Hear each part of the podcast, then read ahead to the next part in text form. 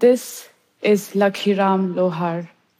His job was to spray pesticide at a tea garden in West Bengal, India.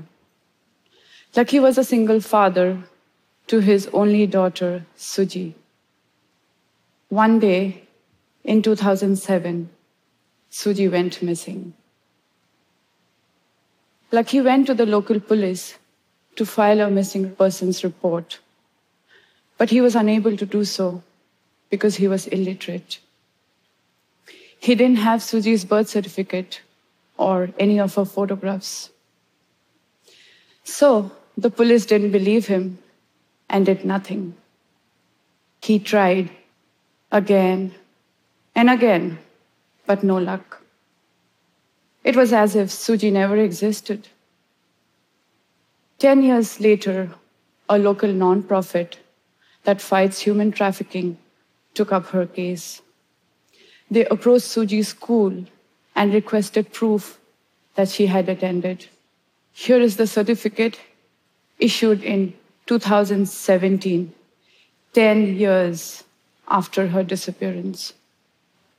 It bothered me that the disappearance of a poor girl doesn't matter to anyone except her family.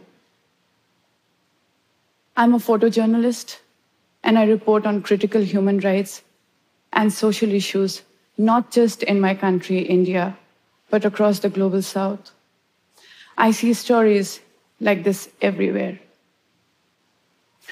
One of the biggest myths about human trafficking is that it is a developing world problem. But the reality is that human trafficking is a $150 billion industry globally. The International Labour Organization's 2016 report reveals that 40.3 million people were trafficked into modern day slavery, out of which 23 million were women and girls. It's as if girls and women from poor families don't have any value, and their existence or their deaths don't matter. Their stories are mostly unseen and unheard. But it's important to see these stories and not look away. Photographs inspire compassion and enhance our understanding of the world. It is a powerful tool for making connections with people. But when we undertake the task of sharing people's lives, we have an added responsibility. Are we representing them with dignity and fairness? Are we telling the whole story or just a part of it? I'm very conscious about stereotypes and how I represent people. Life can be harsh for poor girls from these countries. Boys are given preferential treatment while girls are expected to do household chores, cook, clean, fetch water, and take care of their younger siblings. Often parents tend to marry their daughters early so they would become someone else's responsibility. Basic education is free in many developing countries, but students still need to buy books and uniforms. And when putting even two meals on the table is a struggle. Schools can seem like a luxury. So, when I went to Nepal a few years ago to document child marriage for Human Rights Watch, I thought the girls I would meet were forced by their parents to marry. What I saw was a bit different. The girls I met wanted to escape a grim situation and gain some control of their lives. When Tilmaya was 11, her father took her out of school and sent her to Pokhara to work as a domestic maid. When she was 15, she eloped and married a 20 year old man from her village. This is Sharmila. Sharmila's parents tried to separate her from her boyfriend, so she ran away with him. She was 14, he was 18. When I took this image of her, Sharmila was seven months pregnant. She said she regrets leaving school and marrying early, and that she had no knowledge of reproductive health or family planning. So, why would girls leave the safety of their families, drop out of school for nothing to gain some control of their future. At least in this case, they were able to choose their own partner. I try to dig deep and show the nuances of the situations because often poor women and girls are stripped of their equity and dignity. I would not have taken these photographs if the girls didn't want me to. And I work very discreetly, keeping a low profile, and go to great lengths to avoid attention. I carry minimum gear and this dirty looking tote bag, which my mother hates. The idea is to blend with the crowd. Even if I dress simply, it's understood I'm from the city. So I tell people I'm a researcher into female hygiene. I started carrying sanitary napkins in my purse. Men are so embarrassed, they leave me alone.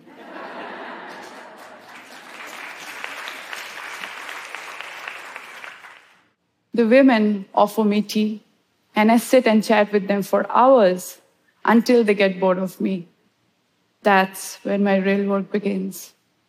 The family knows there would be no gossip or any unwelcome scrutiny, as I had already been to 10 different houses. Everyone in the village just assumes I was there to speak about menstruation. I'm very careful that my work does not disrupt the lives of the people I photograph while I'm there and long after I've left.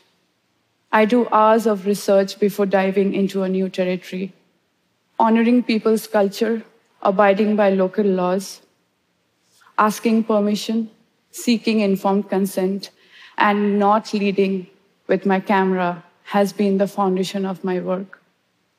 And this has helped me overcome many hostile situations. While working on a project called Not My Shame, documenting sexual violence in my country, India, I met a young girl I'll call Bina. Bina was abducted and repeatedly raped by a distant relative. This man was also a very powerful person in the community.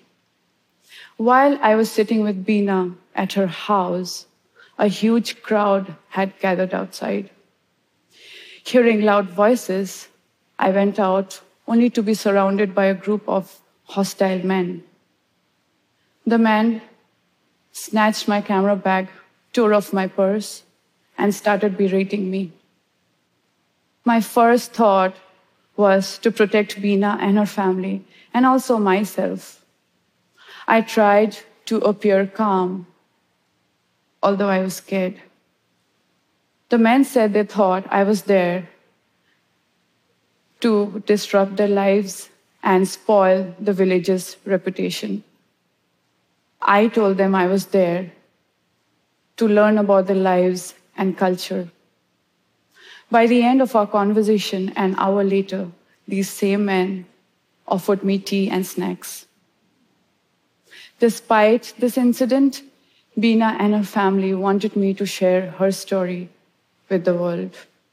Bina's story matters, so does Suji's, and hundreds of women and girls like them. Their stories would not have been seen or heard if people like me didn't show them. We need to start valuing them. The first step to any change is acknowledgement and awareness.